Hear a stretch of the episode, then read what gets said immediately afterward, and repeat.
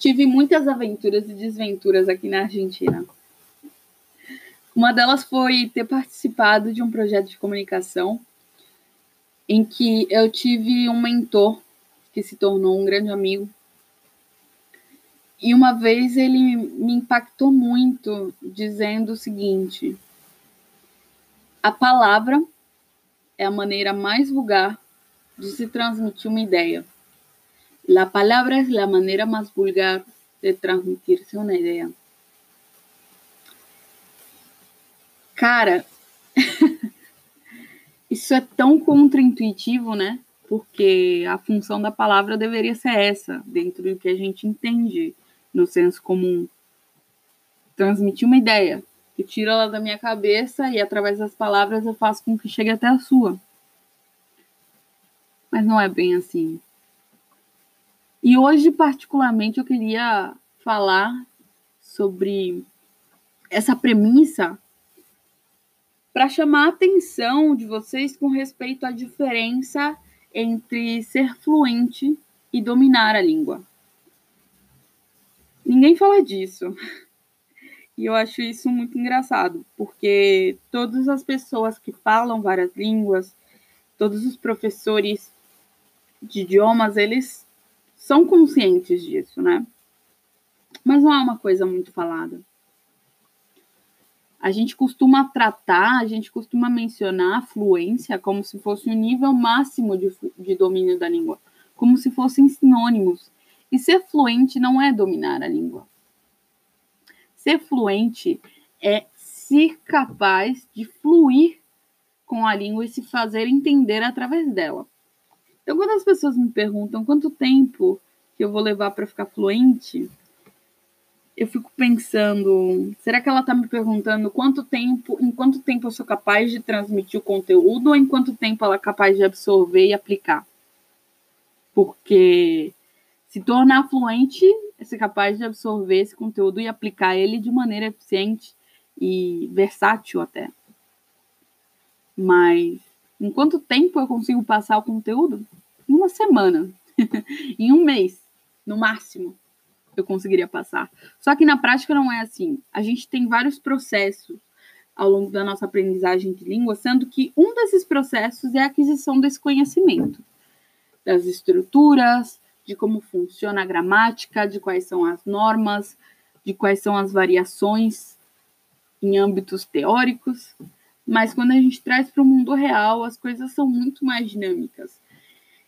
E por isso eu não acho que as pessoas deveriam se focar tanto em dominar a língua. Você nunca vai dominar a língua, né? Isso é meio tópico. Você nunca vai ser perfeito na sua na sua forma de se comunicar, até porque se você dominar todas as regras gramaticais e estruturar suas frases da maneira mais perfeita possível dentro do que a gente considera a estrutura é, normativa da língua, você não vai ser capaz de se comunicar com as pessoas de qualquer contexto e, na verdade, na maioria dos contextos, você vai se passar como antiquado. Imagina que eu estivesse tratando vocês aqui como vós. Eu nem sei como faz as conjugações desse negócio, ia ficar extremamente artificial, ia ficar extremamente chato, ninguém ia querer nem ouvir isso daqui. Talvez não iriam nem entender, mesmo sendo a própria língua. E se isso acontece na nossa língua, por que diabos não aconteceria na outra língua? A gente tem o hábito, a gente foi ensinado, na verdade, a gente foi deseducado a aprender as línguas como se fosse aprender matemática. 2 mais 2 igual a 4. E, na verdade, não é assim, porque a gente está falando de relações humanas. Hoje você está no ponto A, o seu objetivo é chegar no ponto B. Eu vou te dizer que do outro lado dessa linha que liga A a B tem um ser humano. Então, o outro lado da moeda de quero aprender a falar espanhol é quero ser capaz de me comunicar com outro ser humano que se expressa de outra maneira. E isso é óbvio, né? É óbvio que se você quer falar espanhol, você quer se conectar a outro ser humano, mas o que é óbvio não é evidente. É óbvio que a gente respira oxigênio todos os dias para para poder viver, mas não é evidente, a gente não para para pensar sobre isso, né? A gente simplesmente respira de maneira automática. Até porque se a gente fosse parar para pensar e analisar quanto de oxigênio a gente respira realmente, a gente já vê que no ar tem muito mais outros tipos de gases do que o oxigênio propriamente, alguns inclusive que fazem muito mal para gente. Percebem a diferença? Então, é óbvio que quando você quer aprender a falar uma língua é porque você quer se conectar com pessoas que falam aquela língua, mas isso não é evidente. E eu estou trazendo isso em evidência agora, porque é fundamental manter isso em evidência. Porque você também tem que considerar outra coisa óbvia, que esse ser humano, como ser humano que é, ele também tem os seus medos, ele também tem suas qualidades, os seus defeitos, tem as suas inseguranças, tem as suas virtudes, tem as suas destrezas. Olha, falei chique agora. Assim como você, assim como todos nós. Então, não queira ser perfeito na frente dessa pessoa e também não tenha medo de se expressar na frente dessa pessoa, porque ela não é melhor que você. Não é porque ela tem um domínio maior da língua espanhola, um conhecimento maior na língua espanhola, por ser falante nativo, que você vai ter que ser menos que ela por causa disso, né? Ela pode ser melhor em algum aspecto, como na fluidez da fala, não significa que ela é melhor que você. Então, uma das formas de se transmitir a ideia é através da nossa postura. A nossa postura fala muito muito sobre nós, comunica muito para o inconsciente da outra pessoa, cria uma imagem de nós para outra pessoa. E quando você não está confiante, você pode ter conhecimento pra caralho no espanhol. Mas se você não está confiante para chegar e falar com a outra pessoa de igual para igual, você vai começar a falar baixo, você vai ficar retraído, vai sentir, a pessoa vai sentir que você está envergonhado, que você está acuado, que você está para dentro, ela vai ter que fazer mais esforço para conseguir te ouvir do que o normal. Você poderia simplesmente fluir, entendeu? E se permitir errar sem travar tanto. Deixa que saia errado. Você vai perceber que está errado, vai se corrigir. Quando você não vai quando você não perceber, a outra pessoa vai corrigir você e tá tudo bem. Qual é o problema disso? Nenhum. Porque se você tem uma postura firme, confiante, isso se sente, cara. As pessoas sentem isso. E as pessoas valorizam isso. As pessoas ficam impressionadas com isso. Olha, a primeira vez que eu consegui falar com esse mentor, é, para vocês terem uma ideia, são mais de 25 mil pessoas que têm a, têm a possibilidade de ser mentoriada por ele, mas nem todas têm acesso direto a ele. E eu tive acesso direto a ele. Inclusive, dei umas aulinhas de português para ele por um tempo porque ele viu que eu tinha uma postura diferente na hora de falar com ele, mesmo não falando perfeitamente. Ao ponto dele falar assim: Eu quero aprender mais sobre idiomas com você.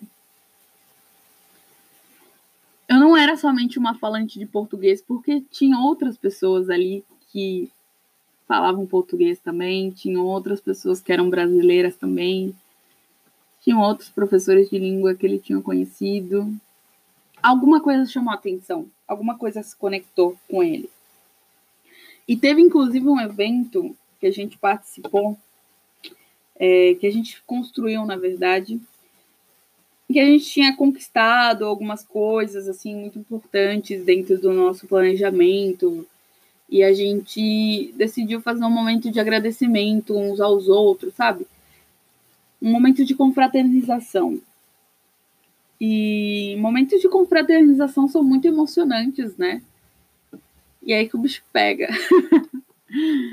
Ou não, porque o momento de confraternização, como faz com que a gente se sinta mais emocionado, faz com que a gente flua mais e pense menos. É uma coisa que vai direto do coração e é uma coisa que é realmente mais difícil de expressar em palavras quando você quer expressar o que você sente, né? É, quando você está se sentindo orgulhosa, triste, feliz, decepcionada, quando você está com raiva, é muito mais difícil estruturar as palavras quando você tem muita emoção envolvida do que em outra situação qualquer. mais objetiva. Essa linguagem subjetiva ela é muito mais complexa. E, de fato, às vezes falta vocabulário para a gente expressar o que a gente quer, né? Nunca aconteceu com você de você estar tá triste e não saber explicar o porquê? Tenho certeza que sim. Então, naquele momento, quando chegou a minha vez de explicar o porquê que eu estava agradecida, a quem eu estava agradecida, o que, que eu estava sentindo naquele momento de confraternização, eu fluí e, sem perceber, eu falei portunhol, mais para o Porto do que punhol. E como que eu sei disso, se eu não percebi? Que o meu amigo depois veio falar para mim ele vai falar assim: Nossa, a parte que eu mais gostei do seu discurso, a parte que mais me tocou foi a parte que você começou a falar em português. Eu não entendi as palavras exato, exatamente. Eu acho que eu tenho uma noção do que pode significar. São meio parecidas com o espanhol, mas eu consegui entender exatamente sua mensagem. Deu para sentir que veio do coração. Então, queria te dizer obrigado por compartilhar isso com a gente. Eu falei, uau, Primeiro que eu tomei um susto, né? eu parei dois segundos assim, peraí, eu falei português no meio do meu discurso. Todo mundo ali falando espanhol, eu falei português.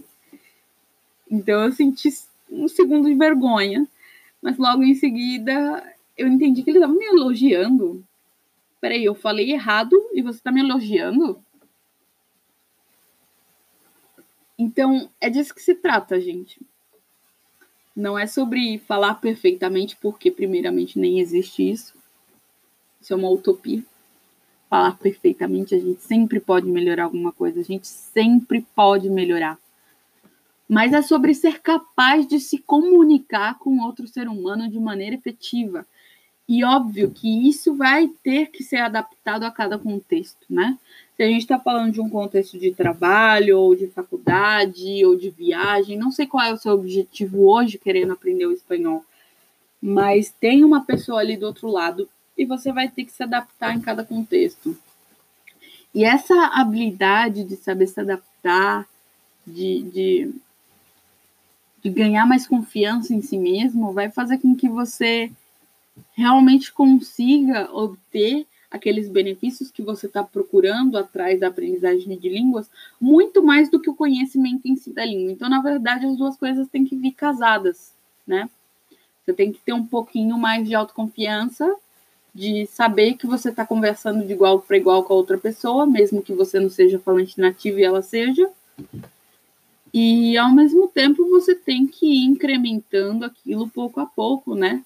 Para ir cada vez mais lapidando esse diamante da tua fala, né, língua espanhola. Então, eu já fui entrevistada aqui, já passei por uma entrevista de emprego.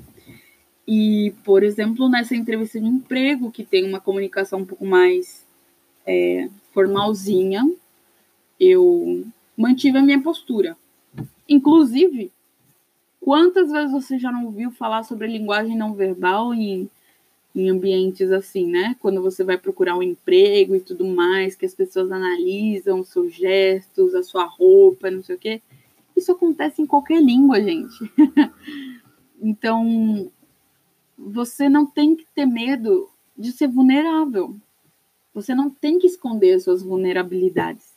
Você tem que saber fluir naturalmente, mas manter a sua postura.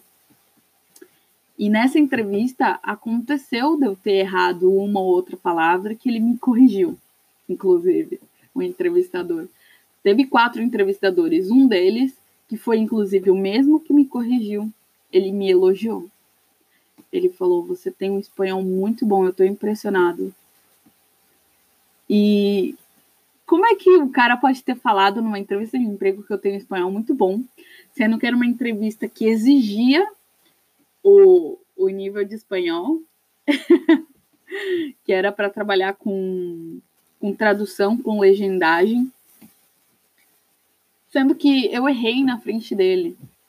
Porque eu usei aquela vulnerabilidade como um momento de transparência, de sinceridade, de transmitir a minha verdade, de mostrar para ele que mesmo errando eu, eu podia sorrir, eu era resiliente, né? Eu, então eu errei, ele me corrigia, eu falava assim, muitas graças.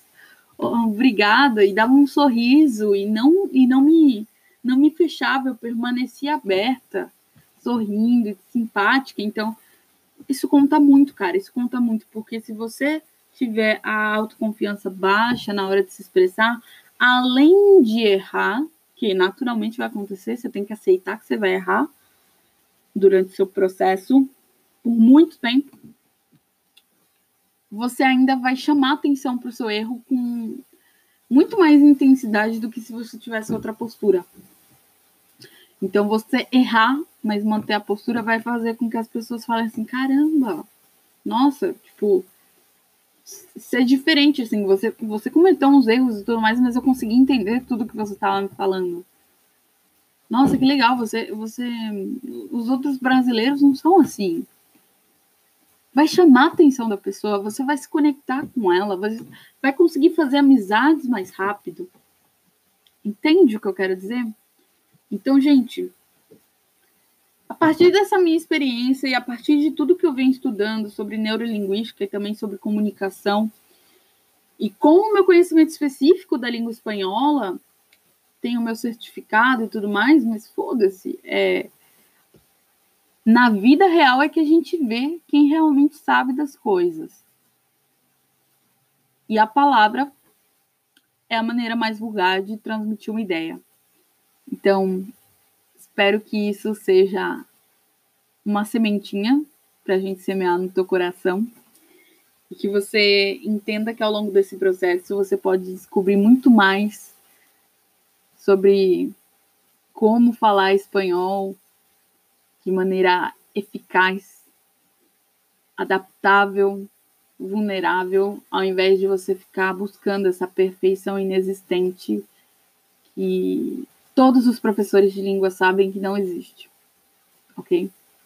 Alguém tinha que te falar isso. Então, muito obrigada por escutar meu podcast e até a próxima.